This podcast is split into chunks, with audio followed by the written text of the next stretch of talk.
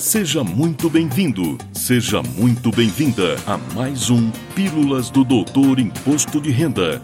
Dicas, orientações, notícias, informações úteis e conhecimento na dose certa. Com vocês, o professor Walter Kopp. Olá, vamos falar de imposto de renda.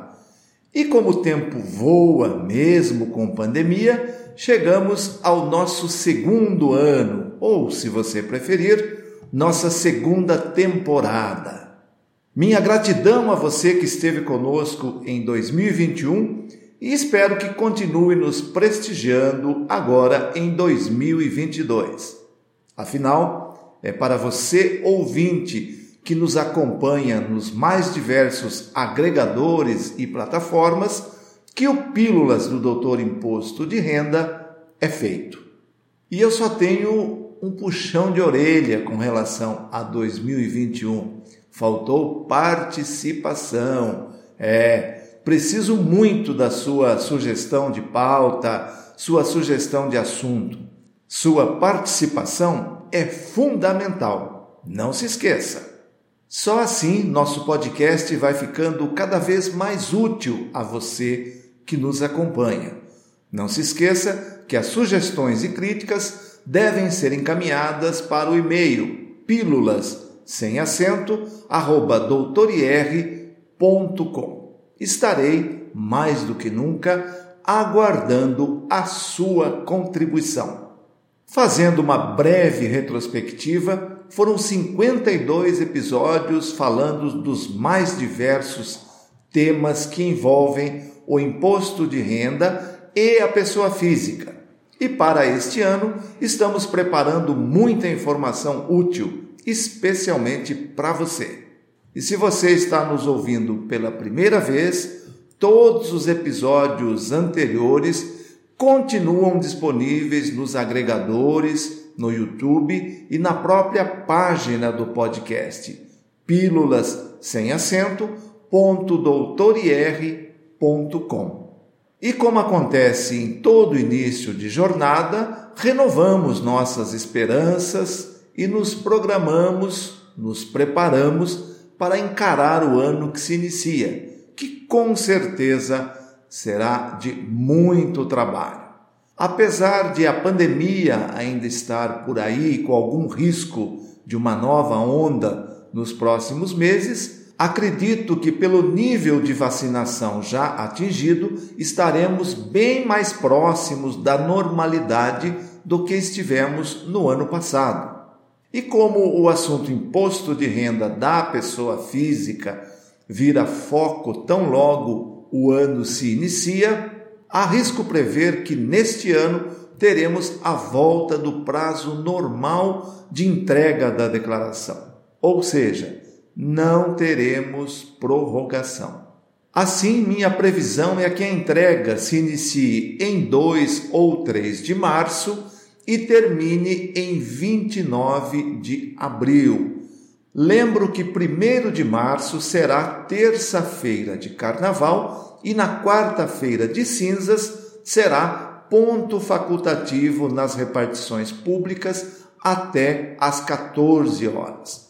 Daí a dúvida sobre o início do prazo ser em 2 ou 3 de março.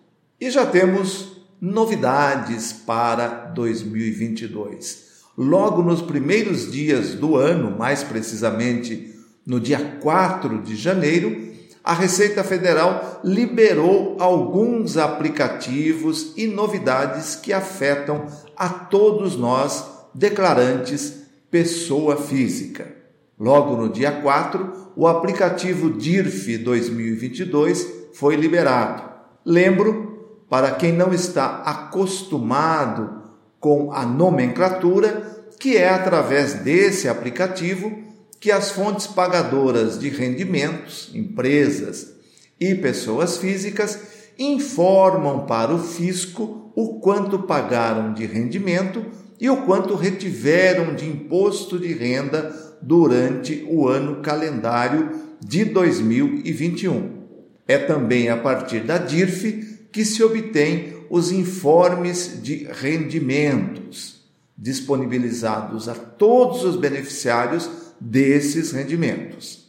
A DIRF deve ser entregue até o dia 28 de fevereiro de 2022 e esta é também a data para envio ou disponibilização dos informes de rendimentos. No mesmo pacote foram liberados o aplicativo Livro Caixa da Atividade Rural 2022 e o aplicativo Ganhos de Capital 2022. Ambos os aplicativos são auxiliares à declaração de ajuste anual e declarações especiais da pessoa física. E os que foram liberados agora serão usados durante o ano de 2022 e vão gerar informações a serem utilizadas nas declarações de 2023.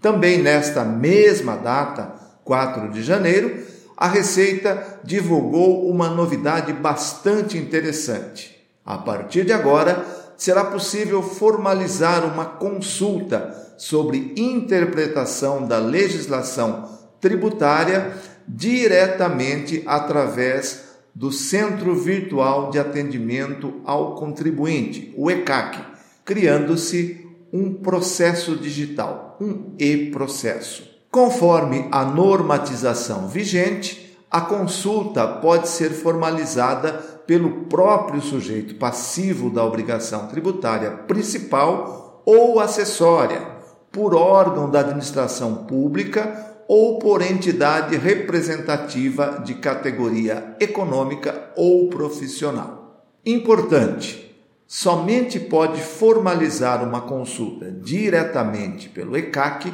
o contribuinte que aderir ao DTE Domicílio Tributário Eletrônico. Só para não passar em branco a explicação do juridiquês que acabei de usar, obrigação tributária principal diz respeito à obrigação de pagar, de recolher um tributo. Já quando falei em obrigação acessória, estava falando da obrigação de fazer algo, como, por exemplo, enviar informações ao fisco através de uma declaração. Mudando de assunto, e como a reforma tributária subiu no telhado e nela estava embutido, na minha opinião, indevidamente, a correção da tabela mensal e anual do imposto de renda, teremos, pelo sétimo exercício consecutivo, os valores da tabela sem atualização.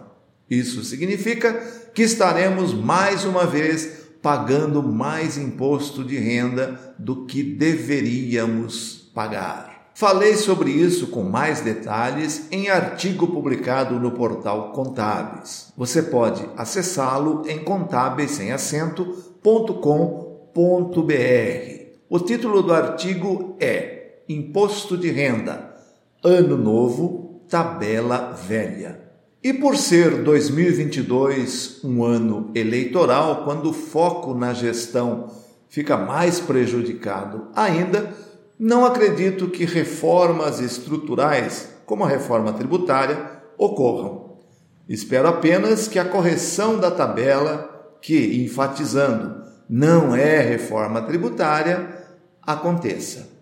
No próximo episódio, começo a abordar a declaração de ajuste anual 2022 e, claro, conto mais uma vez com sua preciosa audiência.